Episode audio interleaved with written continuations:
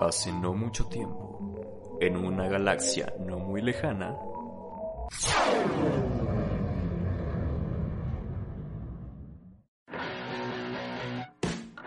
Alista tus palomitas ponle queso a tus nachos.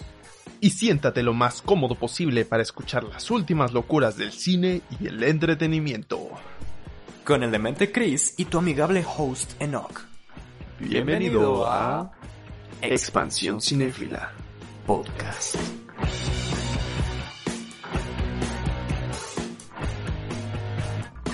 Hey, ¿qué tal a todos? Queremos saludar a todos los escuchas que tenemos el día de hoy. Bienvenidos sean a un nuevo episodio de este podcast cinéfilo, seriéfilo, geek y en general del mundo del entretenimiento que es Expansión Cinéfila. Nosotros somos Chris y Enoch. Saluda Chris, y hola.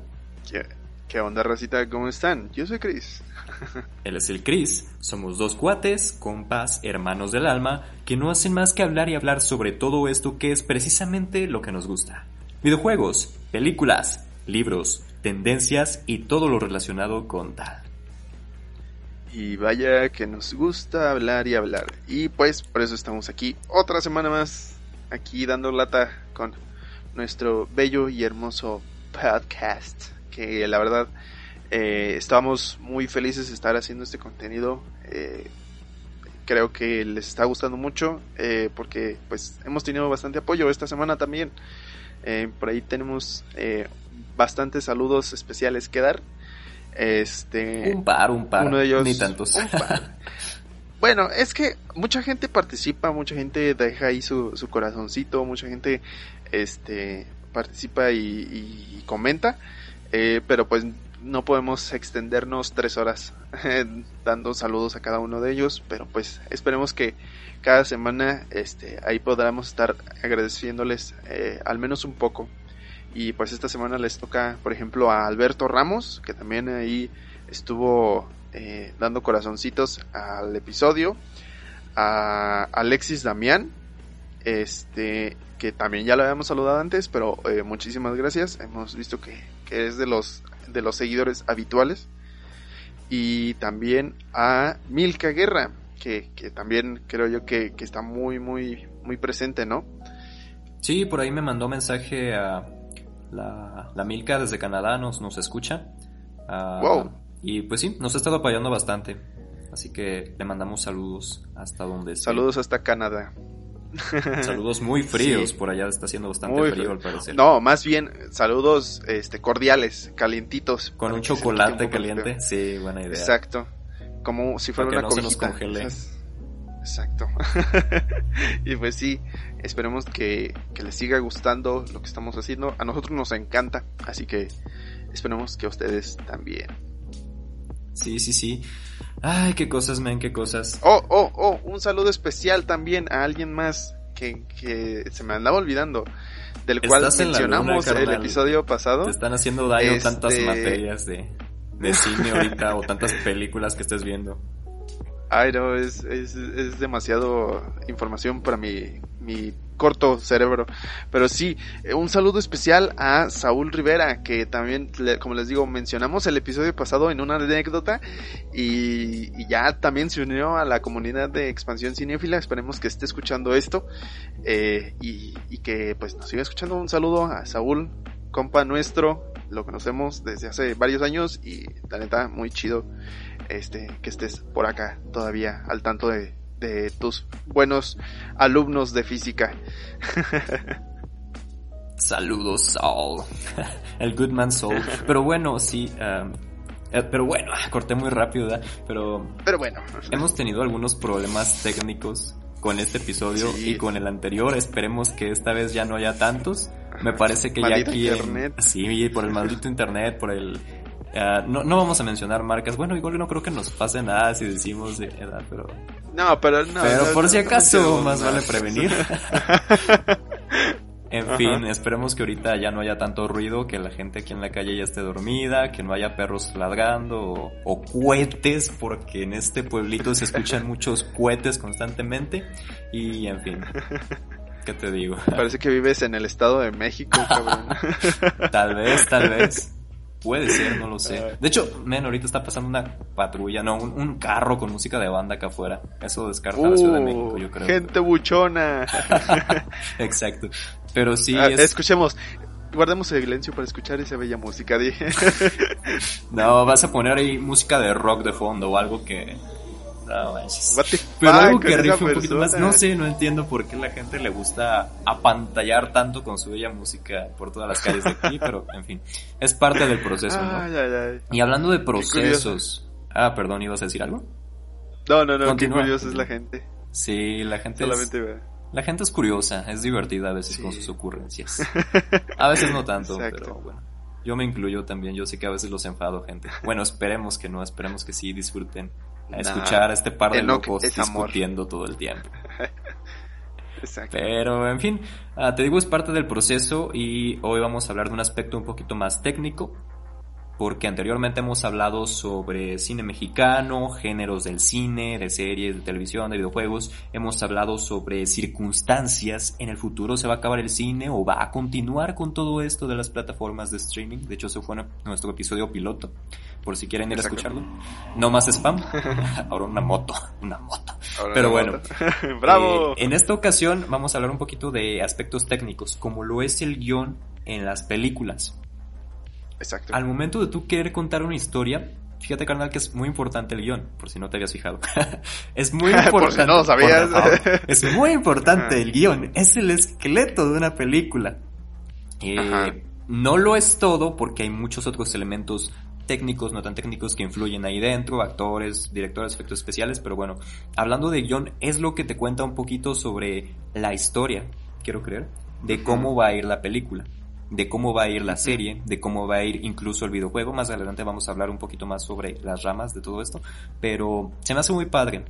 Por ejemplo, en el aspecto de la narrativa, yo un tiempo me dio por escribir historias eh, historias así como novelas, tipo, no sé, Wattpad, tipo, gente que tiene su Wattpad, o que tiene su blog y, le encanta escribir historias, sacarse de su cabeza todas esas ideas que tienen, todos esos escenarios ficticios. Y es muy interesante porque siento que esto tiene que ver también con la labor de los, de los escritores, de los guionistas, al momento de crear un proyecto audiovisual ellos tienen que imaginarse primero en su cabeza, no, pues es que el, personaje va a estar en una calle solitaria con un cigarro y un sombrero y va a llegar un tipo en una camioneta. Todo esto se lo imaginan y tienen que imaginarse no solo las circunstancias, sino también a los personajes. Que si el hombre del sombrero es alto, es chaparro, tiene barba, no tiene barba, la nariz torcida, todos estos aspectos, todos estos rollos que forman parte de un proceso súper grande. Y yo siento que tiene que ver un poquito con todo esto de la narrativa, pero cambia al momento de tú adaptarlo a, un guion de un proyecto audiovisual. Porque es una estructura diferente, totalmente diferente. Más descriptiva, más... No, no lo sé. Eh, no tanto ya como para que lo estés leyendo y estés ahí picado leyendo toda la historia, todo el transcurso, los eventos como van pasando, sino más bien al momento de tú adaptarlo a este, a este género es más como un instructivo para que quien lo lea sepa cómo se comportaría tal personaje, qué sucedería ante las circunstancias, ya no tanto como para disfrute, sino sí como un instructivo, un, algoritmo instructivo. Pero sí. Es, bastante interesante pues, todo esto.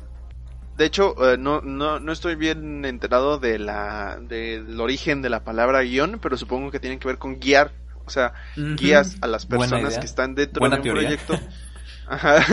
no, creo que sí tienen que ver algo así con, no, no recuerdo el estudio de, de, de las palabras, pero este creo que sí tiene que ver con el, el, el, guiar a pues como dices tú o sea dependiendo de la producción eh, actores directores este o sea todas las personas que, que van a trabajar alrededor de eh, tienen que seguir esa esa guía, esa guía tienen que seguir esas instrucciones que a final de cuentas pues es el esqueleto y el resto es como los órganos poco a poco le van dando forma al al cuerpo poco a poco le van dando forma al, contenido final. al body, al cuerpo. Pero sí. apágate, apágate. Yo sé que hace frío y todo, pero tranquilo, no te nos aceleres, Christopher. Eh, lo siento. ¿Qué te pasa? pasas. Pero sí, hablando de guiones, de hecho, es mm, algo interesante también que cuando uno ve una película, yo siento que los guionistas son un poco más ignorados, ¿no? Por ejemplo, depende. cuando tú ves una película, es común que digan dirigida por Steven Spielberg, uh, actuada por Jennifer Lawrence o por uh, Daniel Radcliffe o, -huh. o, X o Y persona. Pero lo que es la parte de los guionistas siempre está como que con unas letras muy chiquitas y casi nadie le presta atención. O sea, como que incluso en los otros podcasts, bueno, en otros podcasts de, de, internet o en otros programas o demás, casi siempre se enfocan más en la parte de, de, de, de director y de actores y lo que son guionistas o otros aspectos se quedan así como que eh, productores todavía, Ajá. pero pero los guionistas que también Ajá. son parte elemental de todo esto se quedan relegados ahí, ahí en los créditos que muchas veces la gente no lee y es como de no sé. Por ejemplo, Christopher Marcus y Stephen McFeely uh, que fueron las personas que estuvieron detrás de Narnia, del universo de Marvel, Charlie Kaufman, ¿te suena este este tipo? Sí, Ajá. Charlie Kaufman, eh, David Coeb, quien escribió Indiana Jones, Satura, Misión Imposible. O sea, David Coeb, por ejemplo, toda la gente dice Indiana Jones está hecha por, no sé, Steven Spielberg, Satura por este otro director, Misión Imposible por este otro director. Pero el escritor David Coeb, ¿en su casa lo conocen? no sé, a lo mejor es solo idea mía, pero tú, tú dime qué Eso opinas. te iba a decir, que mira, depende demasiado de eh, la forma en la cual veas una película. En este caso, estamos hablando de películas. Depende mucho. Eh, y de qué puede llegar a ser lo que resalte más. Porque, por ejemplo, como dices tú, eh, que si la película de, de, Indiana Jones está protagonizada por Harrison Ford, pues destaca él, ¿no? Con su actuación, con su personaje. Entonces, que si está dirigida, eh, tal película está dirigida por tal director que es, que es muy icónico, ¿no?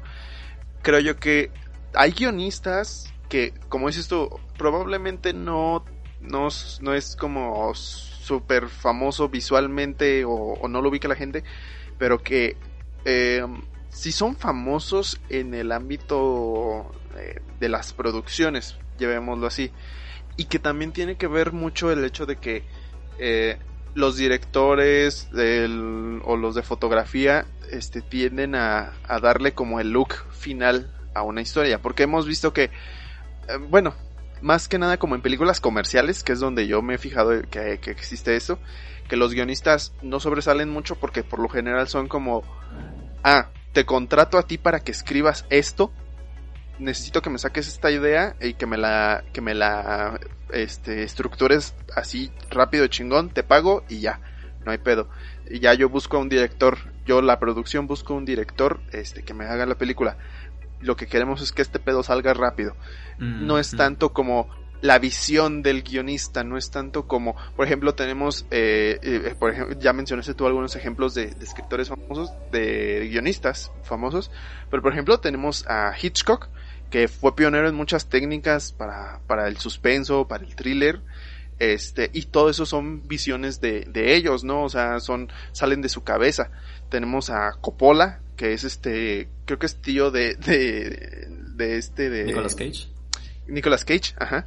Y ha trabajado con gente muy famosa, este, de cine, o sea, ha trabajado con, St con Spielberg, ha trabajado con Martin Scorsese, con George Lucas, o sea, no, no es tanto como que, que la gente no los note, sino que um, creo yo que trabajan con más personas que a lo mejor llaman más la atención, pero ellos siempre han estado ahí y, y incluso en las, en las famosas premiaciones, que, que, la verdad no es como un buen punto de, de comparación, pero ahí también han estado presentes, se toman mucho en cuenta y no sé, o sea, siento que son muchas cosas las que influyen, porque por ejemplo, mmm, las películas de, de, DreamWorks, siempre sabes que son de ellos, pero no sabes ni siquiera quién es el director, no sabes quiénes son los guionistas, muchas veces no sabes ni siquiera quiénes son los actores de voz, pero te, te importa quién, la, quién la produjo, que fue DreamWorks, o fue mm -hmm. Pixar,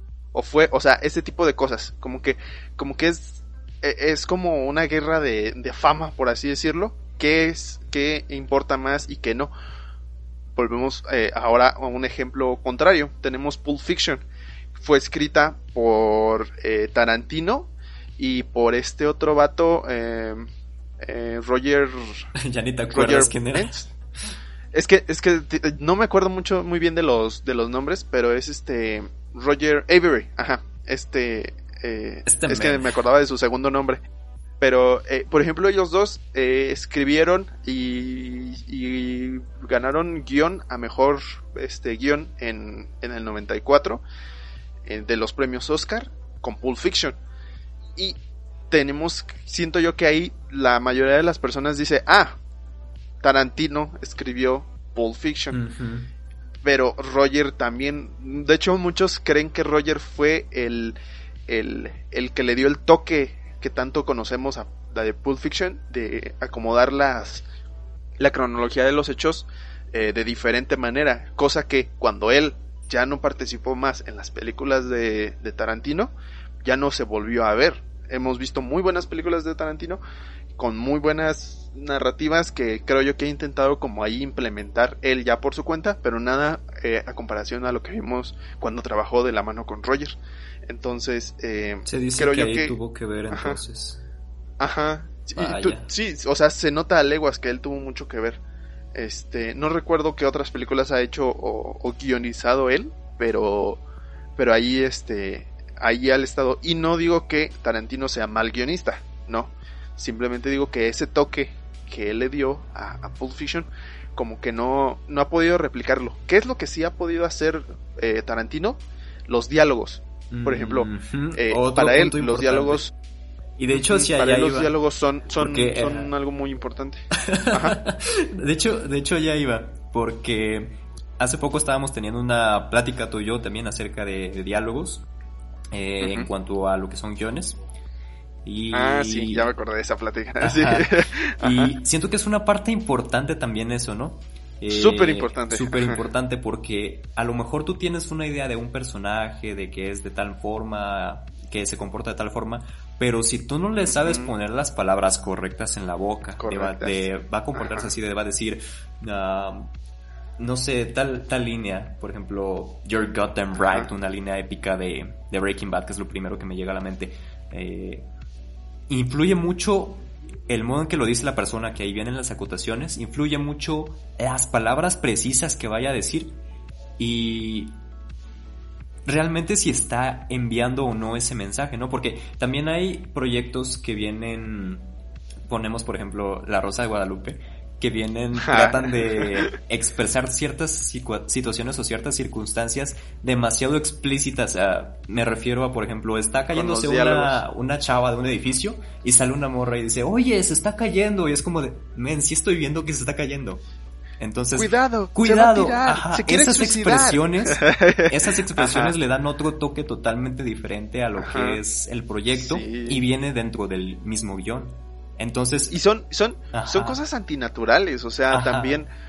Porque por más fantástica que pueda llegar a ser una historia, por más de fantasía, por más de así, súper nada que ver con nuestra vida diaria, tienes que fijarte también en qué es lo que una persona diría. O sea, una persona real no diría, ¿qué estás haciendo? ¿Por qué? Este, ¿por qué mataste a esa persona? O sea, no sé, como que suena demasiado eh, antinatural. Eh, o decir, como, dices tú, o sea, el ejemplo de, oh, no, se está cayendo. sí. Sí, algo demasiado como que explícito. En lugar de reforzar un poco la historia con otros diálogos, con otros guiones que puedan aportar un poquito más a lo, a lo visual que estás viendo que está sucediendo, es como, es, es muy obvio, es muy obvio, o sea, no, no, sé. Creo que se entiende el punto. Pero sí. Sí. Volviendo a este asunto. Y, por ejemplo, eh, volviendo a lo de los diálogos. Volviendo a lo de los eh, diálogos. Ah y, algunas como referencias bastante importantes, por ejemplo, este Tarantino, como ya lo mencioné. Volviendo a Tarantino. volviendo a Tarantino, es que es que está conectado porque él dice que el mejor dialoguista es un tal Aaron Sorkin. Y ese güey ha hecho muy buenos trabajos en, el cine. De los más famosillos está la película de Steve Jobs, está la de otro, otro magnate de las redes que es este red social, en la historia de Mark Zuckerberg. y, y, si vemos esas historias, eh, tenemos personajes bastante normales. O sea, no tenemos superhéroes, no tenemos eh, gente con ambiciones ultra supernaturales. O sea, son gente que, de la vida real que realmente existió.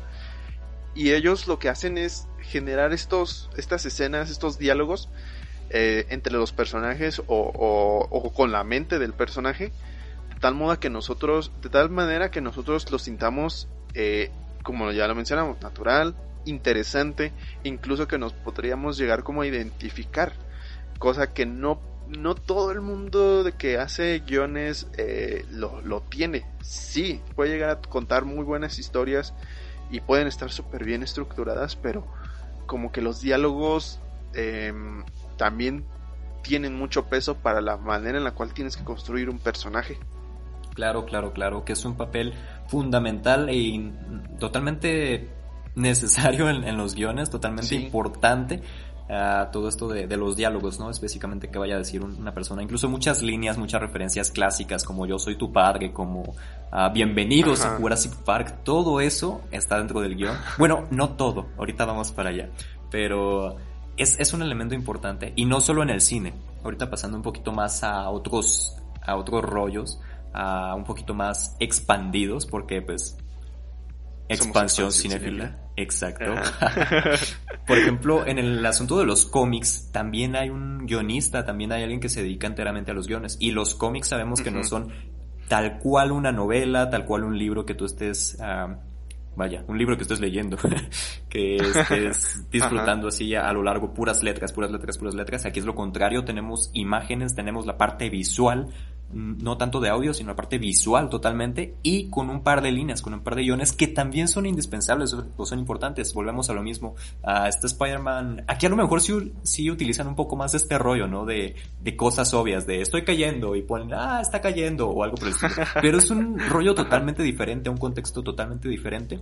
Y es curioso cómo se invierten los papeles en este caso de los cómics o en el caso de, de la narración, eh, digo de la narración de, de obras clásicas para lo que es teatro, por ejemplo. También a mí me pasó, me pasó algo muy curioso cuando empecé a leer Romeo y Julieta o cuando empecé a leer Hamlet. Yo pensé que eran libros, men. Yo te juro que pensé que eran libros, bueno, sí son libros, pero pensé que eran novelas en formato narrativo que te contaban, no, pues la historia de estos dos que, se enamoran y todo. No, pero cuando tú empiezas a leer el libro te das cuenta de que es un guion, un guion de una obra de teatro. Y no sé, me, me sacó una total, no diré que decepción, pero sí, sí fue como de, oh, ok. Y aún así no, pues, o sea, tú ibas con otra idea, ajá. Pero es curioso como no solo está presente en las películas, también está presente en los cómics de un modo totalmente diferente, presente en estas obras clásicas como lo es uh, Romeo y Julieta, Hamlet y etcétera, etcétera. También en los videojuegos, de hecho, que es más un poquito tu campo. Pues fíjate que em, realmente, y, aquí nos metemos también en otra cuestión que es bastante eh, dura, es el hecho de la subjetividad. Yo, como ya saben, yo soy eh, 100% fiel a la subjetividad. Y es que mm, el hecho de cómo eh, el guion o la historia o los personajes van a ser recibidos por el espectador, por el lector, por el escucha, por, por dependiendo de cómo sea el formato. Eh, pero depende mucho de eso, porque por ejemplo, eh, tenemos en, en, el mundo de los videojuegos, tenemos historias que, que, para la gente pues dice, no, es que es el mejor, así, lo juega y dice, por ejemplo, Beyond Two Souls, que por cierto, me equivoqué la semana antepasada cuando hablábamos de, de la película de, de este The Last of Us no es no fue Ellen Page la que lo la que prestó su rostro para para eh, aquel entonces no Page. Eh, no pero en aquel entonces ella era Ellen así que fuck you no pero No, pero no me, me, equivoqué, no es para, no fue para The Last of Us, fue para Beyond Two Souls. Es que ah, tantos juegos y muchos de ellos se parecen, lo cierto. Pero, eh, por ejemplo, Beyond Two Souls, he escuchado que tiene muy buenas críticas en cuanto a su historia. Otro grande es Final Fantasy. Probablemente muchos de aquí no sepan qué pedo porque no están muy dentro del mundo de los videojuegos.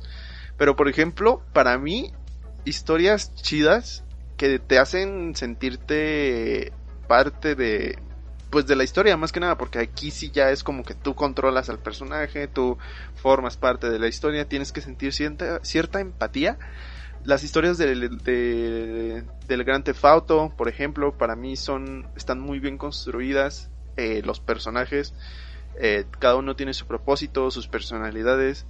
También tenemos, ya he mencionado God of War, uno de mis juegos favoritos. Toda esta, todo el lore y cómo lo utilizan en cuanto a la mitología griega y, y actualmente en la mitología nórdica. ¿El qué? Es como ¿Qué? ¿El lore? El lore. El, lore es, el lore es como, no tengo la definición exacta y probablemente habrá alguien que me corrija, por favor hágalo, pero creo que es como eh, los elementos detrás de una historia que permiten entenderlo. Eh, como, digamos así como pueden llegar a ser referencias, pueden llegar a ser chistes que se entienden cuando conoces la historia y que forman parte de la historia más que nada. Y, son, son, son, eh, como di el ejemplo ahorita de God of War, pues no sé, por ejemplo, pueden llegar a ser eh, las caídas de, o las profesiones de los dioses, ¿no? O sea, su, su lugar que ocupan, eh, sus parentescos, o sea, todo ese tipo de cosas son parte del lore de, de la historia. El, experto en el léxico aquí, en el, diccionario de videojuegos, yo nomás les digo elementos de videojuegos y ya. Hay que ser prácticos, pero no, está bien. No conocía ese término, de veras que no. Sí, ya probablemente después hablemos de él más a menudo, pero sí. Tengo entendido que es eso. Les digo, si me equivoco, corríjame, por favor. Este, pero sí creo yo que creo yo que la subjetividad es muy importante en, en más en este aspecto, porque no sé si te lo comenté ya antes, pero el hecho de que de que una historia más bien de una producción sea hasta una fotografía tiene que provocar algo en el espectador. Si no provoca nada, este, algo estás eh, fallando en cuanto a tu conexión con el espectador o en cuanto a cómo lo estás ejecutando, pero algo tienes que, generar y creo que se basa sencillamente en, el, la subjetividad. No, no tendría como otra palabra para describirlo. Sí, sí, sí. Ah, en este caso, ahorita que hablas de subjetividad, que siempre hablamos de subjetividad, pero es que está implícito y totalmente, no podemos omitirlo o evitarlo. Eh, en lo que es el, sentido de los videojuegos, a mí se me hace muy interesante las interacciones, que también yo supongo que tienen que venir en el guion. Lo que es la parte de la iluminación, siento que es un poquito más dinámico, tienes un poco más de conexión con el espectador, a diferencia de una película, de un cómic, de cualquier otro proyecto, porque en este caso el espectador está en acción real, es como un en vivo, está uh, metiéndose en la piel del personaje, entonces tienes que tener bien definido tu personaje. Y estas interacciones, por ejemplo, al momento de tú acercarte a un, a un cholo en Grand Theft Auto o, o a alguien a quien le vas a robar el carro, ahí en el guion o en los diálogos, yo supongo que también tiene que venir el cómo va a reaccionar la persona que va a, a, salir del carro o te va a gritar groserías o si es una viejita, qué va a hacer la viejita o no sé, todo esto la parte de iluminación, igual si entras a un cuarto en, en un videojuego de zombies, ¿cómo va a estar ese cuarto? ¿Va a estar manchado de sangre? ¿Va a tener la luz uh, de color morado, de color amarillo? Y todo esto obviamente lo consideran para los artes conceptuales y ya para la parte final ¿no? del juego. Es algo que se me hace interesante, muy dinámico y como dices también, podría ser subjetivo porque ya depende un poco más de quién esté jugando el juego y demás, pero Sí, es, y, está, está interesante eso que dices, porque la gente podría llegar a pensar que es como, ah, un guion solamente describe la historia y a los personajes. Y no, o sea, tú acabas de decir, también describe los entornos, también describe efectos que hay dentro de la historia y, eso implica a más personas que no tienen nada que ver con la historia en cómo, cómo va a este a, a fluir sino en, en los elementos que propician el, el, que fluya así. Entonces, eso está muy interesante eso que mencionaste. Y, y, que la gente no se vaya como con la finta de que un guionista es alguien que piensa en una historia y que dice, ah, va a estar Pedrito y Juanito y ya. Es más y ellos van a tener una aventura. Ajá, no, o sea, e, es muchísimo más complejo. Son, como decíamos en un principio, es el esqueleto. O sea, si falta una de esas piezas, eh, eh, la película, el proyecto se cae. El proyecto no sabe a dónde ir. Que de hecho, ahí también hay algo interesante, ¿eh? porque que es lo siguiente de lo que quisiera hablar contigo. ¿Crees que sea indispensable un guion para una película? A huevo que sí. Super sí. Es que, sí. de hecho, hay partes o momentos en películas. Bueno, te voy a contar un poco. Hace unos días, de hecho, te mandé un podcast que no creo que escuchaste, Eh, no. le, voy a hacer spam. Lo siento, no he tenido tiempo. Porque sería injusto mencionar. es una entrevista, pero sería injusto mencionarla sin hacerle referencia al podcast. Se llama uh, Cliffhanger Podcast, si tienen chance ahí de, escucharlo. Y le hacían entrevista a un director mexicano que se llama Luis Garza. Él recientemente sacó su película que se llama Marino y Esmeralda. Y él contaba que esta película él la hace sin un guion preestablecido.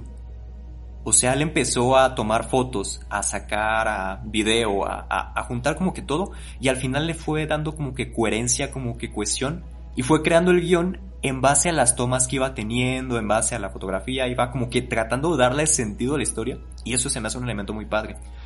Deberías de escuchar ese podcast porque mm. sí te menciona que de hecho casi siempre a los que estudian cine o comunicación o todo, bueno, aquí tirándote un poco todo esto, ¿no? Pero menciona mucho que generalmente enseñan que el proceso para hacer una película es pum, pum, pum, primero tener el guion, luego tener actores, luego tener, bueno, que hay un proceso, pero generalmente no te dicen, oye, el guion ponlo hasta el final, porque pues, totalmente, o no hagas una película sin guion. Entonces es padre cómo desafía este principio fundamental y cómo crea todo esto. Cosa que sucede con otras películas, en este caso se supone que la mayoría fue como que mm, a la marcha de lo que iban haciendo, pero sucede también con otras películas como lo es Iron Man. Iron Man no es que no tuviera guion, hay que dejar eso claro. Iron Man tenía guion, pero todavía no estaba terminado cuando empezaron a grabar la película. Entonces cuentan que a Robert Downey Jr. y a varios actores les tocaba que ir improvisando, que ir sacando como que, oye, pues el actor tiene que actuar un poquito así, o, o mi personaje se ve como que es más o menos así. Entonces es padre, ¿no? Como que los mismos actores se vayan metiendo en este rollo, pero ahí entra ese dilema entre si es necesario o no es necesario, no sé. Es que, mira, mira, mira. aquí, mira, guacha, escucha, aprende, no, no es cierto. Pero, mira, te voy a poner un ejemplo. la semana pasada yo les hablaba de un sistema de, de, de orden, de, de, de, que tú te acomodes tus cosas que tienes que hacer, de organización. Tú, probablemente mucha gente diga, güey, puedes hacer eso sin tener que hacer tu lista de cosas y que de esa lista generes otra lista de cosas que harás hoy y otra cosa de listas que se van como a, a, a el domingo tal vez o, o, más después y otra que calendarices. O sea, sí, hay gente que va en su día a día y lo va haciendo. Pero es muy como a ciegas, a ciegas. Y más cuando trabajas con otras personas. No sé cómo hayan trabajado estos directores. A lo mejor son tan riatudos que ya lo pueden hacer telepáticamente con toda su producción y sepan exactamente qué es lo que quieren y, sepan el resultado que está pensando el director sin tener un guion. Pero eh, creo yo que este es muy importante y ayuda mucho el tener un guion. Sí, yo también he hecho cosas sin guion previo. Eh, mm, o más bien sin, sin tantas indicaciones. Ajá. ¿Por qué? Porque eran pedos míos, porque eran cosas que yo iba a hacer, eran cosas que si acaso hice un storyboard y ya, no, no necesitaba expresar esa historia a, alguien más, eh, o si gente que me iba a ayudar, yo le decía, era nada más preocúpate por esto, que es lo que tengo en la mente, eh, no importa que no tenga un guion. Sí, sí se puede hacer, no digo que no, no se puede hacer nada sin un guion. Pero es, es, importante el que todas las personas de una producción estén en la misma sintonía, que todas las personas tengan la misma visión, que si algo no está bien, eh, el, el guion lo dicte, el guion ya sea como, eh, como una placa que nadie puede mover. Sí, hay personas que pueden llegar a decir, ok, cambiamos esto, pero el guion no lo dice, lo cambiamos, ya dije. De hecho, hay pero no es, no, pero no, espérame, espera, espera, pero no son cosas que, que, es, que surgen así de la nada, o sea, no, ya están, son cosas que tienen una guía, como hablamos en un principio, son guías. Entonces, eh, como te digo, o sea, desconozco los trabajos que, que, que pueden llegar a hacer estas personas y, y, no digo que sean malos, no, no estoy diciendo que sean una, que sean una completa basura porque no tiene un guion, no, no, no. Les digo, yo también he hecho cosas, creo que decentes, no, no, no famosas, claro, pero he hecho cosas que, que a mí me gustan mucho y no necesitas un guion. pero sí es necesario un guion para poder tener tus ideas claras. Ah, eso, es, a eso es a lo que voy. Y luego, por ejemplo, también pasan estas cosas que es como... Eh, y que, llaman mucho la atención en, los medios. Esta escena salió súper este, improvisada y, resultó ser la mejor actuación del, actor. sí, pero antes ya tenías este, una escena que probablemente conllevó a esa de la que, la gente está hablando, ¿no? Ya tenías una historia, el actor ya había leído el guion y dice, ok, entonces puedo hacer esto aquí, puedo decir esto, este diálogo lo puedo meter. O sea, por ejemplo, en la película del Caballero de la Noche, cuando, cuando ya eh, Heath Ledger empieza a aplaudir, la gente se emocionó mucho, ¿no? Porque ese, ese gesto no estaba guionizado. Pues no, pero él ya sabía de qué iba la trama, ya tenía el personaje bien construido, ya sabía qué era lo que pasaba en esa escena, entonces él sabía cómo actuar, ya no era como como ir a ciegas, como ir a ver qué sale, no, no, no, no es eso, no, para nada. Y la gente probablemente puede irse con la finta de eso, de que, ah, el actor es tan chingón que puede hacerlo sin pensar, no, o sea, eh, él ya, él, aunque, aunque fue improvisado, él tenía todo controlado. Sí, sí, sí. Que de hecho a, eso iba precisamente a los momentos que son improvisados o que están fuera del guion, porque yo siento que también no se trata como de seguir todo al pie de la letra, es, es una guía, como decían en Piratas del Caribe, el, el, código es como una especie de guía, no son reglas, citando al Capitán Barbosa. Enoch, referencias locas. Exacto, sí, bueno, sobre todo son Piratas del Caribe y, Marvel y, Disney, pero en fin, volviendo al punto, ahorita que mencionabas lo de Heath Ledger, por ejemplo, hay ocasiones en, lo, en la que los mismos actores hacen cosas, o, los directores hacen cosas fuera de guion, y prueban y dicen, ok, queda chido, lo dejan. Y hay veces en las que funciona bastante bien, y otras en las que resulta ser, a lo mejor no un fracaso rotundo, pero sí una mala idea. O eh, queda mal visto, por ejemplo, el caso del abrazo de Voldemort en la última película de, Harry Potter. Te digo, no es lo peor, pero sí hay mucha gente que estuvo criticando que Voldemort se supone que es un ser sin sentimientos, un ser que no puede sentir amor o empatía o, o cualquier otra cosa similar. Y hay una parte en la que están todos los mortífagos y supuestamente Harry Potter ya se murió y todo. Eh, no, cuenta como spoiler porque yo creo que ya todos la vieron, pero sí los spoilers lo siento. y, Voldemort está con todos sus seguidores, con todos sus, sus, sus lacayos, sus, sus, ahí, sus achichincles. Y sus seguidores. Sus seguidores, sus, followers. Tenía más followers que nosotros, pero bueno, no es el caso. Está ahí Voldemort, ¿no? Con, con el cadáver de Harry. Le dice a todos, a ver, eh, de todos ustedes, los que quieran unirse a mí, pues jálense para acá. Y, los que no, pues ahorita pues, los, los vamos a exterminar, ¿no? Y llega Draco Malfoy, uno de los que estaban en el otro bando, llegan y, y llega ahí con Voldemort. Y Voldemort lo abraza. Ahí fue un gesto del actor que no estaba en el guion y de hecho muchos se quejaron porque dijeron, oye, pues es que Voldemort no es así, Voldemort no puede hacer eso. Y el actor se lo hizo bien así como de, oh, bien hecho, bien hecho, te, voy a abrazar. Y no. Otro caso en el que sí resulta un poco bien es esto que decías de Heath Ledger. Eh, una parte en la que, la, parte del hospital, en la que se supone que se tenía que destruir todo el edificio y, y ah, hacer explosiones. Ya ves que hay una parte en la que el Joker va saliendo con el control para, para hacerlo explotar. Y lo activa y no pasa nada eso no pasaba en el guion, eso no pasaba originalmente. Ya tenían todo planeado, millones de dólares invertidos en esa explosión que se iba a ver a mamalona. Y el actor se queda como, ¿qué pedo, qué pedo? No funciona. Entonces activa el, interruptor y se queda así como de, no sirve. No interrumpe su actuación.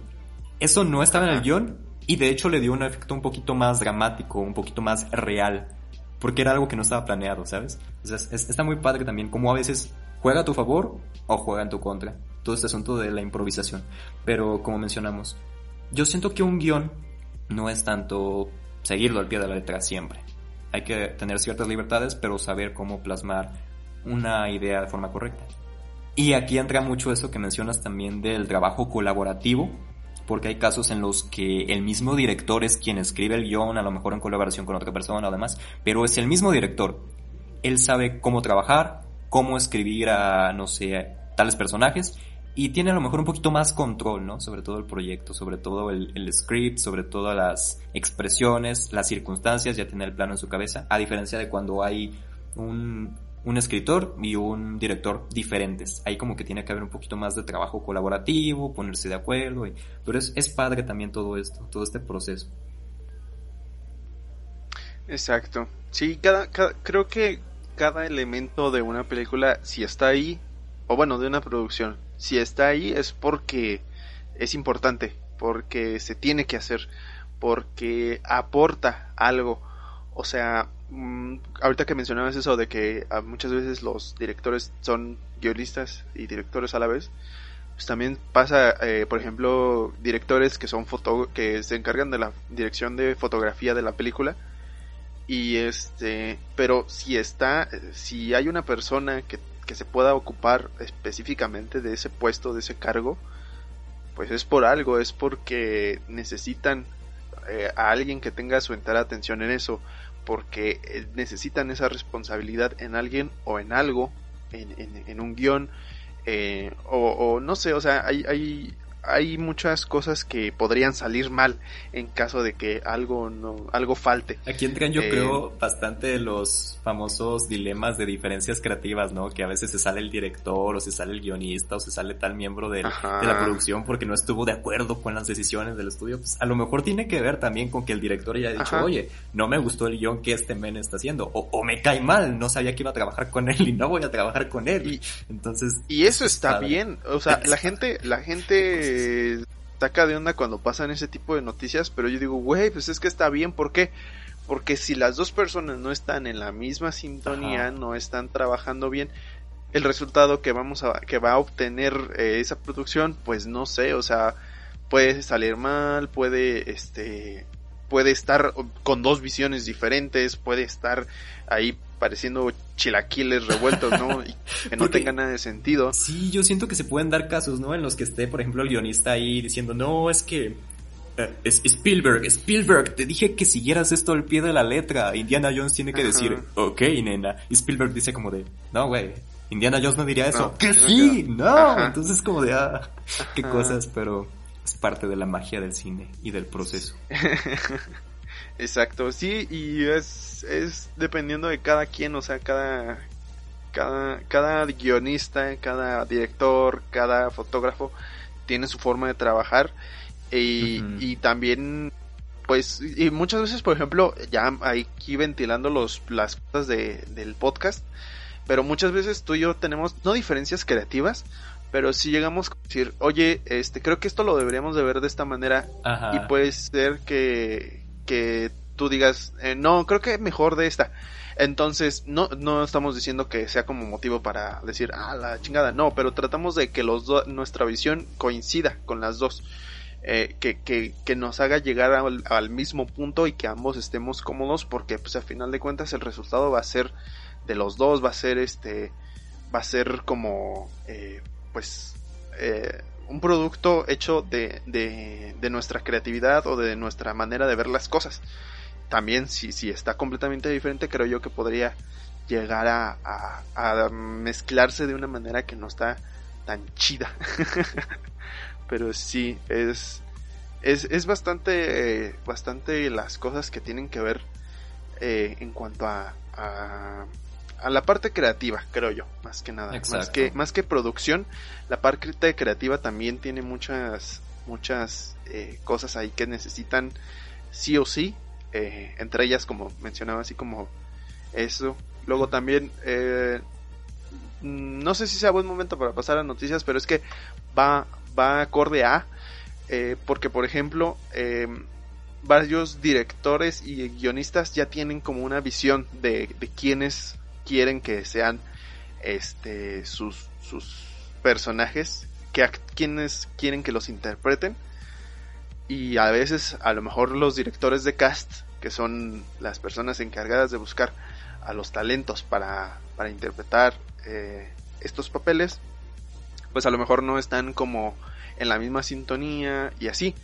Y por ejemplo, eh, esta, esta semana salió una noticia de que tenemos un posible Thor para la próxima película de Metal Gear Solid, que es un videojuego que se los recomiendo, es, muy muy bueno quien no lo haya jugado. es como de sigilo, como de hay operaciones militares, pero tiene una historia detrás muy interesante y su protagonista es Solid Snake y resulta que se, se prevé que el actor Oscar Isaac que interpreta a Poe en Star Wars eh, interprete a Solid Snake en, en, la próxima película. ¿A qué voy con esto? Que em, mucha gente, eh, yo incluido, eh, como que gritó un poco el decir, oye, es que el personaje no, no, no lo veo como tal. Pero podemos decir, bueno, a lo mejor esa no fue decisión de un director de cast, sino fue de dirección de, por ejemplo, en este caso, eh, Hideo Kojima, que es el, escritor de, la historia de, detrás del videojuego. No lo sabemos, yo no tengo información al respecto, pero a lo que voy es, si está ahí, es probablemente porque la gente que está a cargo de la producción eh, ve que es el personaje eh, está hecho para ese actor o que es la mejor opción o el talento también eh, creen que tiene las capacidades para poder interpretarlo y, y ahí sí me mm, hace que me calle yo la boca porque digo, güey, pues yo no yo no soy experto en escoger quién es el el director del casting por aquí hablando, ¿no? Ajá. Sí, sí o sea, yo no soy yo no soy el director de casting para decir, uh, uh". por eso la neta aquí eh, lo digo enfrente de todos, la neta se me hace un poquito eh, idiota cuando bueno, no idiota, digamos eh, inmaduro. bueno, sí cuando, cuando la gente hace su propio cast de una película. Ah. Y ya andan ahí diciendo, ah, que le interprete este, digo, eh, güey, cállate. a, ti, si, si fuera tu historia, ¿te gustaría que te dijeran, hey, quiero que lo interprete fulanito? Y tú dices, no, yo quiero que lo interprete esta otra persona, porque la historia yo la vi con este otro actor. O yo creo que tiene este otro actor las, las, las, este, las cualidades para interpretarlo yo digo, me, no hagan eso, no hagan eso, está bien, es su opinión y sí, eh, se respeta, pero eh, respeten también la visión de, de, los creadores de la historia, de, de, si escogieron a uno, este, pues es por algo. Y aunque sí, no te puede gustar, no digo que no, que te tiene que gustar a huevo, ¿no? Por ejemplo, mi caso, no, no, no es que esté muy contento con, con esta noticia, pero también no, no, no me voy a poner a decir, hey, quiero que lo interprete, eh, no sé, Hugh Jackman, por ejemplo. Mucha gente decía, no, es que Hugh Jackman debería interpretarlo, quién sabe qué. Digo, güey, pues si no fue, fue por algo. no sé, se me hace también eh, un poquito ahí raro eh, la sensación, pero bueno, no me hagan caso, es mi opinión solamente. Ustedes sigan casteando a, vuestro gusto. Yo voy a seguir casteando, no me importa lo que dijiste, pero sí, yo soy de esos menos. O sea, no, tanto como de es que esta persona tiene que ser la que lo interprete, pero sí es como de ah, sí veo este actor o esta actriz en este papel. Sí, Aunque sí tienes razón en eso que dices, de que a lo mejor influye un poquito más en la visión de estos directores, ¿no? De los productores o que ellos digan, bueno, es que esto puede funcionar. Y ya porque los fans están diciendo, no, es que yo quiero este actor o esta actriz, es como de, ah, ok, vamos a dárselos. A veces funciona, a veces no. A veces la gente, eso es un hecho. Pero, pues a fin de cuentas, es decisión de la producción, ¿no? También no es como que te cierres tanto a decir, ah, no voy a ver el proyecto porque Oscar Isaac no me gustó. Velo, de todos modos, pues total. A lo mejor te sorprende, a lo mejor no. Como sucedió con Heath Ledger cuando fue el Joker. Nadie lo quería, decían que no, pues que, que feo. Juzgamos muchas veces antes de ver el proyecto. Como sucedía con Alicia Vikander cuando fue Lara Croft muchos decían, no, es que es perfecta para el papel, o, le queda muy bien, o etcétera, etcétera, etcétera. Y salió la película y fue como de, eh, pues, total. No hizo gran diferencia que lo hubiera interpretado otra persona. Entonces, sí, opinar tanto así como que por el cast o querer castear uno mismo es más que nada un capricho. Pero, en fin, qué cosas, ¿no? En fin. Otra cosa que sucedió, no sé si viste, fue el rollo que traen ahorita Warner y HBO, HBO Max, en ah, cuanto a sus producciones del próximo año. Ajá, me llegó la, noticia más o menos. No la leí completa, pero este, más que nada porque dije, mm, creo que no le va a interesar platicarme esto. a Wilson, plataformas de streaming, mis meros moles. Exacto. Pero no, es que básicamente lo que sucedió la semana pasada fue que Warner anunció que todas sus películas del próximo año, que incluyen Matrix 4, la secuela de Space Jam, ah, se, me va, se me va la onda, pero todas las películas que van a estrenar el próximo año las van a estrenar tanto en cines, en cines selectos, porque pues, obviamente no todos van a estar abiertos a este año, no sabemos, todavía es algo incierto, y también en HBO Max obviamente para darle más prioridad a esta plataforma, para que la gente vaya y la contrate. Ahorita está la guerra del streaming con todo lo que da. Y bueno, esto causó bastante polémica porque dijeron, oye, pues es que HBO Max no lo voy a contratar solo por ver la película o, demás. O, incluso los mismos actores, pues obviamente es como de, son, son proyectos que, no sé, son un poco más ambiciosos y lanzarlos en plataformas de streaming obviamente sí le va a quitar algo de relevancia al cine. Más si todavía no está totalmente la seguridad o todavía, o todavía la gente no está totalmente convencida de acudir a una sala de cine a ver películas, es como de chale. Es, existe todo este conflicto respecto a si ir al cine a ver una película, no ir a verla, y sobre todo cuando son este tipo de producciones específicamente diseñadas para lanzarse a cines, mucha gente tiene estos conflictos. Y esto se intensificó en, la taquilla física, cuando pues. se dio a conocer que supuestamente se le pagó a la actriz de La Mujer Maravilla y a la directora por promocionar un poquito más el, el uso de esta plataforma de streaming. Ajá. Porque la película también va a llegar a plataformas de streaming, obviamente. Aquí en México creo que Mujer Maravilla va a llegar también a cines. Pero en Estados Unidos y en otros lados, generalmente se va a hacer más énfasis en HBO Max. Entonces, obviamente salieron también los otros directores, los otros actores de estos otros proyectos de Space Jam, de, de no sé, estas otras películas, a decir, oye, pues es que le estás pagando a, esta actriz y a esta directora tanto dinero y a mí no, ¿por qué? Y ahí empezó a haber como que mm. mucha controversia. Salió Christopher Nolan también a decir que no está bien esto que está haciendo Warner, que están mm, actuando mal obviamente y bueno, total, total.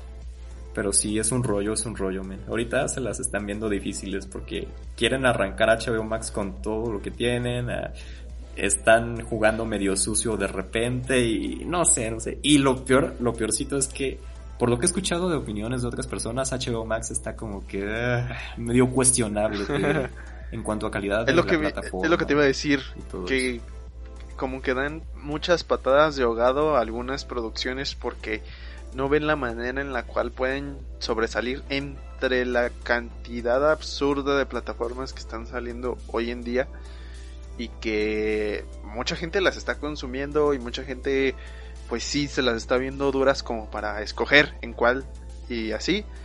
Y pues precisamente eso. O sea siento yo que más más que nada eh, el, el, problema tendría que ser un poquito también como moral no el, el decir este neta vas a vas a hacer que las personas inviertan dinero o compren puestos tu, tu renta por tu servicio para ver solamente esta película cuando podrían gastarse, no sé, un boleto de en, aquí en México o al menos aquí en Michoacán, 50 em, pesos para ir a ver una película que pues solamente la quieres ir a ver una única vez y que, y que ya no pasa nada.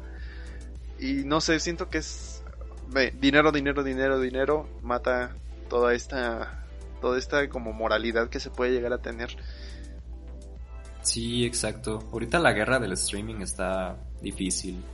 Ah, ya mencionábamos anteriormente lo de Star con Disney Plus. Eh, ahora esto de HBO Max.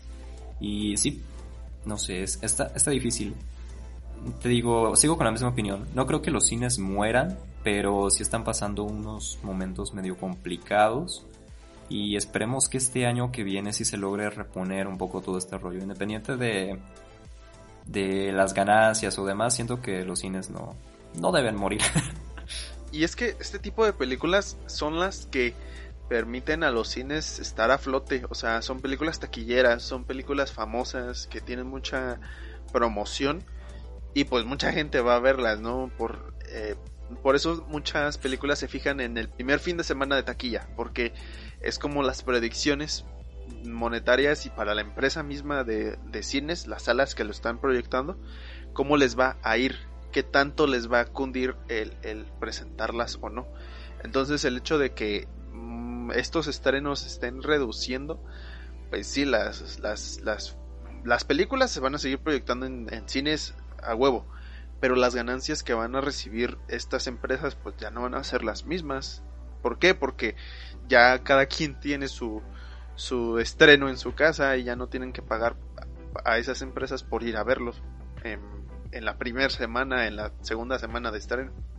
Exacto. Citando tu frase, son patadas de ahogado. Pero bueno, tratando de sobrevivir.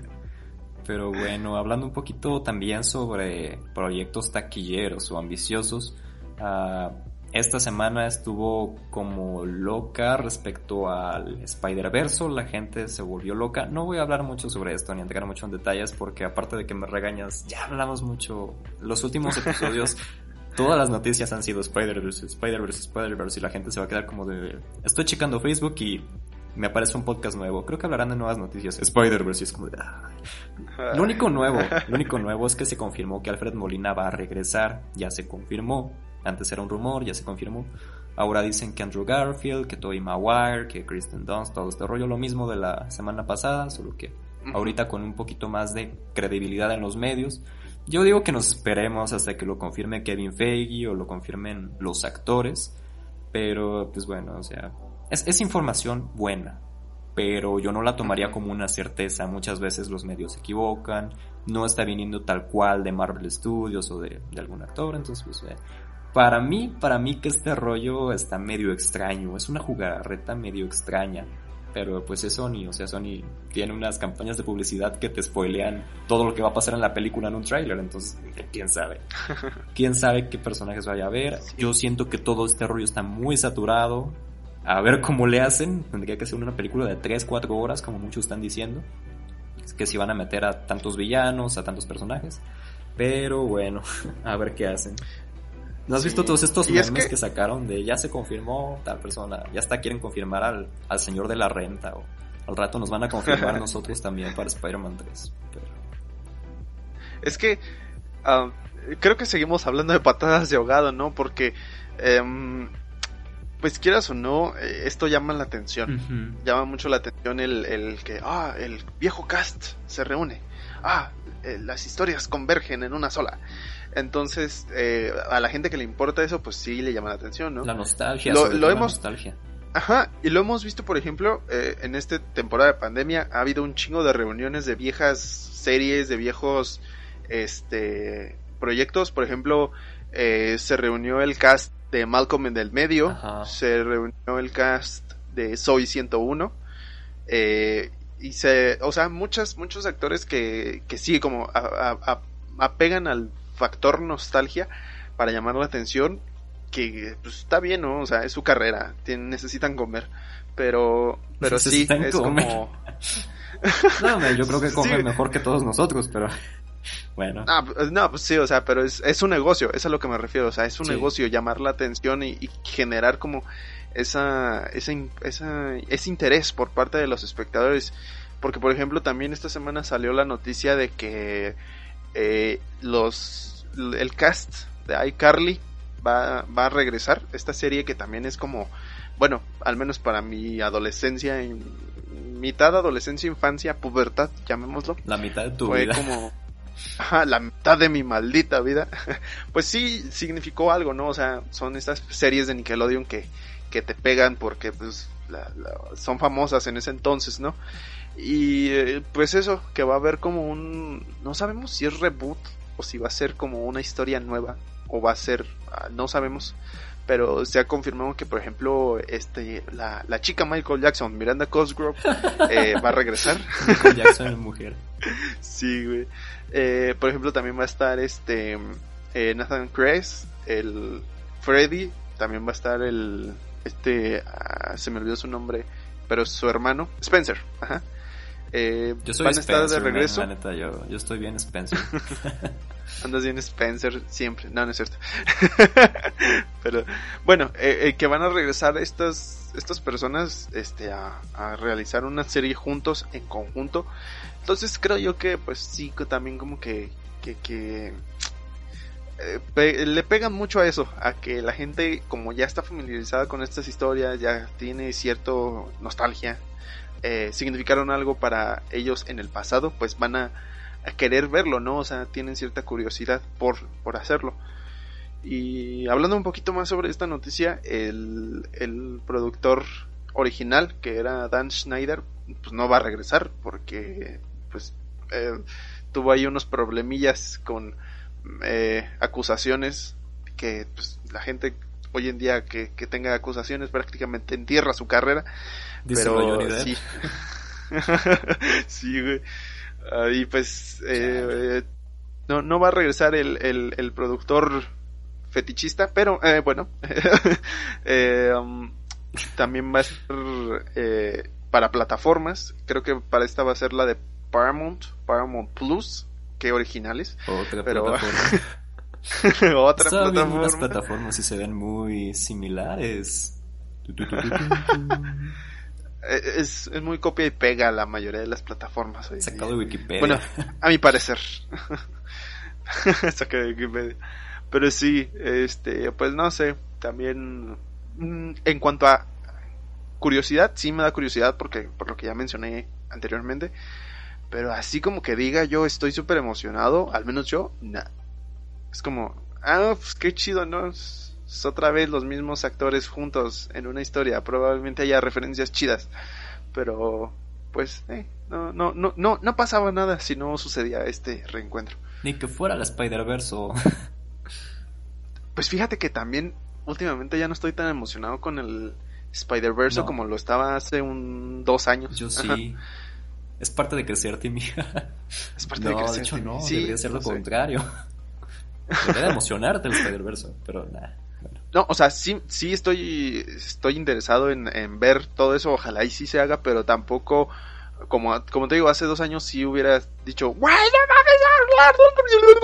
Pero ahorita es como que, mmm, chido, chido, ok, veamos qué sucede será interesante. Sí. No sé, no, no, no, no, me, no espero no volverme aburrido, pero sí. Son este, proyectos complicados porque ah, incluso a veces es que juegan mucho con la nostalgia. En este caso de iCarly, por ejemplo, dices que no sabemos si vaya a ser un reboot, si vaya a ser continuación quién sabe si es un reboot, vaya a ser algo totalmente diferente a lo que la gente vio en su momento, pero lo vayan a ver porque van a ser los mismos actores y Exacto. es, es, es, problemático, es un conflicto. Da para otro video.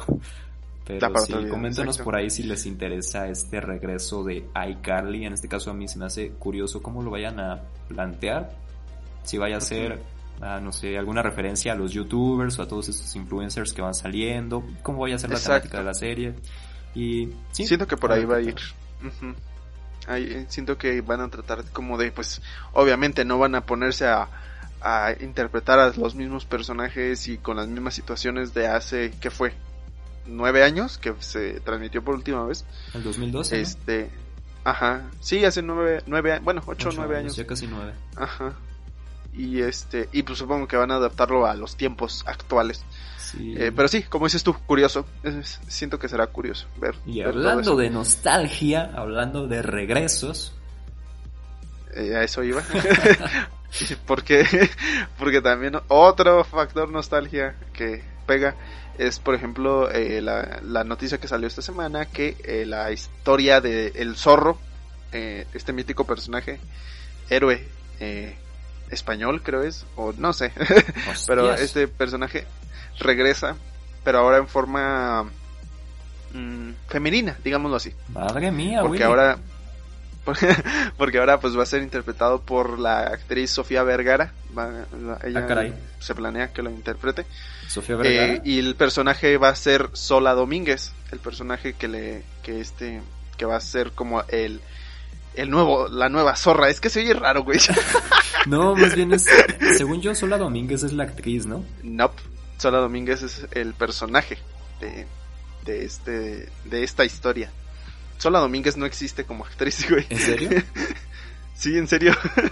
sí, güey. Sofía Vergara, tengo entendido que es la que lo va a interpretar. ok. Sí, ahí busca tus, busca tus apuntes, yo creo te confundiste, pero sí. Este va a ser una producción de parte de Robert Rodríguez y su hermana, eh, que no me acuerdo cómo se llama, pero se apellida Rodríguez también, sorry, lo siento.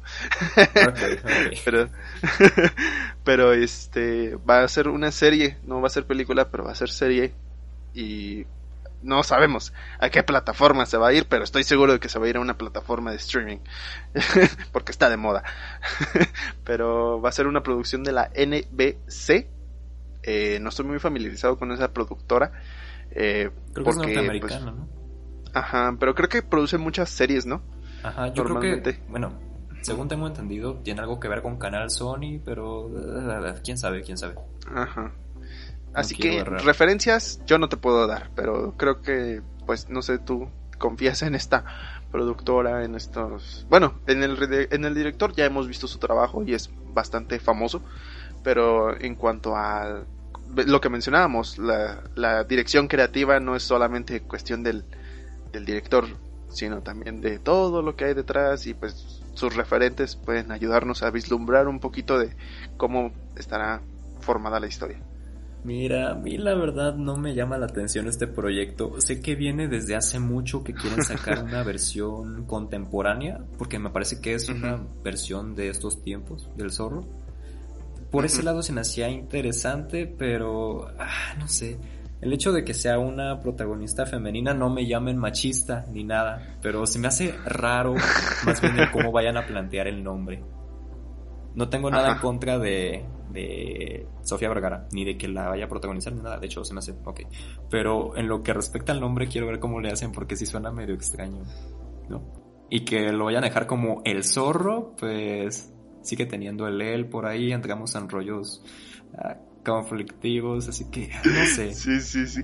Me da un poco de morbo saber cómo va a resultar este proyecto, pero... Y por la parte de Robert, Robert Rodríguez, por ejemplo, me gusta su trabajo, pero para algo del zorro...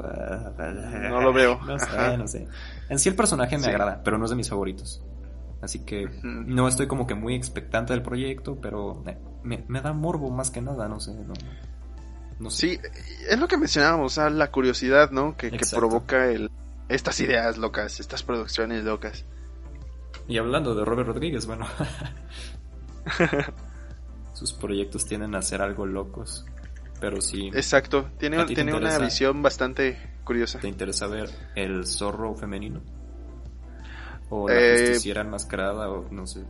Pues pues, por ejemplo, la historia de, del zorro siempre me ha significado indiferente. Las películas que existen las he visto más que nada porque, ah, mira, es domingo, la están pasando en Canal 5. no es tanto porque... lo que es las de... No, sí, sí, sí. A mí me agradaron bastante. Sí, no, no, digo que sean malas. Ajá, pero, pero sí no es como que generes demasiado interés en mí eh, al momento de decir, oh, algo nuevo del zorro. En este caso, la zorra. Ay, perdón, es que tengo cinco años cuando hablan de este tipo de cosas. Ah, pero sí. Te van a este, ¿y tú? por eso. ¿Y tú? ¿Qué, qué podrías decirnos de la, del, del, personaje más que nada? O sea, ya hemos hablado de, de este nuevo proyecto, pero en cuanto al zorro, eh, ¿qué, qué, qué, podrías decir en cuanto a lo que hay de, detrás de Mm, es que es lo mismo, te digo, no sé. Lo que eran las películas de, Antonio Banderas y que salía Anthony Hopkins se me hacían padres también por la ambientación, por el concepto de que era un justiciero en, otros tiempos, en la época colonial en este caso. Ah, no he visto la serie original, creo que es una serie de Disney, está en Disney Plus, a lo mejor la veo próximamente. Pero el hecho de que vaya a ser ahora en la actualidad no me llama mucho la atención ver como que al, personaje enfrentando a criminales o a narcos o a traficantes de drogas o cosas por el estilo en la actualidad, como que siento que ya hay mucho de eso, ¿sabes? Entonces, por ese rollo, no sé. A lo mejor ya más adelante viendo un tráiler, pero... Para mí mis favoritas siguen siendo esas, las de Antonio Banderas, particularmente la, la primera. Tiene conceptos padres, interesantes, la historia se me hace muy cool, entonces no sé, te digo, no soy gran fan, pero eh, igual, igual la vea, igual y no, no tengo idea. Sí. pero sí. A lo mejor te gana la curiosidad. Así es, colega. Esta semana hubo todavía más noticias, un chorro, chorro, chorro de noticias, sobre todo el jueves que estamos grabando este podcast. Te digo, bueno, les digo, público no es en vivo totalmente. pero pues sí estamos pendientes ahí de lo que están comentando en el momento en el que se publican estos episodios. Y hoy jueves se publicaron muchas noticias que ya no alcanzamos a compartir porque también no es un podcast enteramente de noticias, pero probablemente las tratemos más adelante en el próximo capítulo. Sobre todo, hoy fue el día del inversor o del inversionista en, Estados Unidos, un, un día que bautizó Disney por alguna extraña razón, para dar a conocer sus próximos proyectos, yo creo. Y soltaron un chorro de series, un chorro de películas y un montón de cosas que yo creo que discutiremos próximamente. Pero bueno, si ya vieron algo de eso, comenten por ahí. Y, además creo que nos dará tiempo a nosotros también como de ver un poquito más que se comenta, que sale. Exacto, igual salen eh, más cosas, te digo que fue bastante. Pero ahí chéquenlo si tienen como la cosquillita que no pueden esperar hasta la próxima semana. Chequenlo, pues yo pues creo que igual está saliendo en Twitter todo. A, mí ahorita que estaba checando redes sociales me salía cada rato trailer de Loki, uh, serie de Buzz Lightyear y un montón de cosas que es como... Ajá. Pero bueno. ok, bro. Ok, bro. Pero bueno, ya hablaremos de eso en el próximo episodio. No se nos decepcionen. Tratamos de abarcar todo lo que fue esta semana pasada y también platicarles algún tema interesante por ahí, que fue los guiones en este caso. Yo disfruté mucho este episodio. Yo también. Me, me, me gusta mucho hablar como de este tipo de cosas porque eh, ah, pues es lo que yo estoy estudiando y no, no sé, no soy experto, pero siento, este tipo de episodios es como, como estudiar para mí. no, y aparte es interesante, en este caso son aspectos técnicos y hay muchísimos, muchísimos más que quisiéramos, hay muchísimos más que quisiéramos platicar próximamente a efectos especiales, la fotografía.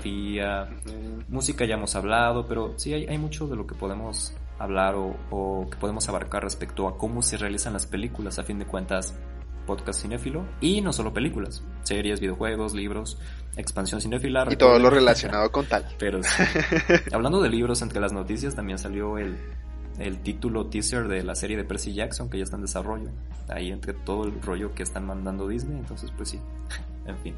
Ajá paréntesis, pero bueno. En la parte de recomendaciones, ¿alguna recomendación que tengas esta semana, colega, por ahí? Mm, esta semana, esta semana, eh, pues entre todas las cosas que, que han salido, no, espera. ¿Alguna canción, algún libro, algo, lo que sea? Pues mira, uff, canciones, sí, pero mira, como esta semana he estado muy ocupado también, como todas las anteriores, pues no he tenido chance de revisar muchas cosas. Pero lo que últimamente he estado consumiendo son dos cosas principalmente. Una, un videojuego que ya todos conocen obviamente. Este, bueno, no, sé si todos. Pero se llama Player Unknown Battleground. Eh, y estos días lo he estado jugando mucho me relaja en cierto modo, aunque es de disparos y de sobrevivir y de ah, corre porque te matan. Pero no sé, como que ha sido mi salvación estos días, entonces en cierto modo se los recomiendo. Eh, si estoy seguro de que la mayoría ya los jugó, eh, la gente que le gusta jugar videojuegos, porque se hizo muy famoso en especial el año pasado o antepasado, no estoy seguro. Pero sí, y pues esta semana van a sacar eh, nueva temporada en, el juego, entonces se ve interesante. Yo voy, yo voy a estar expectante. Y otra cosa, eh, esta semana, bueno, la semana pasada, una de mis bandas favoritas eh, sacó nueva canción que se llama Constance. la banda es Spirit Box y está muy chida. El video es hermoso, es, es muy emotivo. habla sobre Mm, refleja, digámoslo así, el sentimiento hacia de las personas eh, al vivir con una persona de, la tercera edad que poco a poco va perdiendo la memoria. ¿Cómo dices que se llama pues, la banda? Spirit Box, como caja de espíritus. Ajá. Spirit Box y este y les digo habla de esto como de de las del sentimiento de ver a una persona que, que pues eh, está perdiendo la memoria que, ya no te recuerda y ver cómo te conviertes en un extraño para ellos cuando pues tú los conoces de toda la vida probablemente y es muy emotiva la canción eh, lo confieso sí sí sí me, me, puse emotivo cuando lo vi y la canción está muy buena. Entonces, no sé, o sea, recomendación por si les interesa es son géneros eh, medio medio rock hardcore, medio así. Gritos de puerco. Pero. No, de hecho esa canción es de las pocas que no, que no tienen gritos de puerco de esa banda. Está muy muy buena y la voz de, de la vocalista, Cornel LePlant, eh, es hermosa. Suave. chequenlo. Pero sí, esa sería mi recomendación, podría decirse. ¿Y tú, joven Enoch? Yo les quiero recomendar una película que probablemente hayan visto en Canal 5 o en la televisión abierta o etcétera, etcétera, etcétera. Porque ya está viejita, pero a mí me gusta mucho verla en estos tiempos decembrinos. Bueno, ya no estamos tanto en noviembre, pero en lo que es la transición de noviembre, diciembre. Sobre todo por la ambientación, es un pueblo como que medio lúgubre, pero eh, durante toda la película está haciendo frío y hay nieve. Y yo siento que a todos nos gusta como que ver películas donde hay nieve cuando estamos en invierno, ¿no? Es como una patología, o no sé por qué sea, pero eso sucede en esta película. En general es sobre suspenso, mm, aventura, un poco de viajes en el tiempo, fantasía, sobre todo mucha fantasía. Y está interesante, es basada en un libro, se llama Los seis signos de la luz. Y sí, véanla, está bastante padre. es sobre un chavo que les voy a platicar toda la película, ¿no? Pero es sobre un chavo que tiene muchos hermanos. No spoiler. Hay como que hay algo de, mitología. ¿Cuál era la palabra que usaste hace rato de los videojuegos? ¿Oul o Ol? Lore. ¿Ol o Oro? Lore. Ah, no, lore. El, el lore. Es como parte del lore, ¿no? Todo esto. Todo este asunto de la mitología de, del personaje y el tipo es como que el...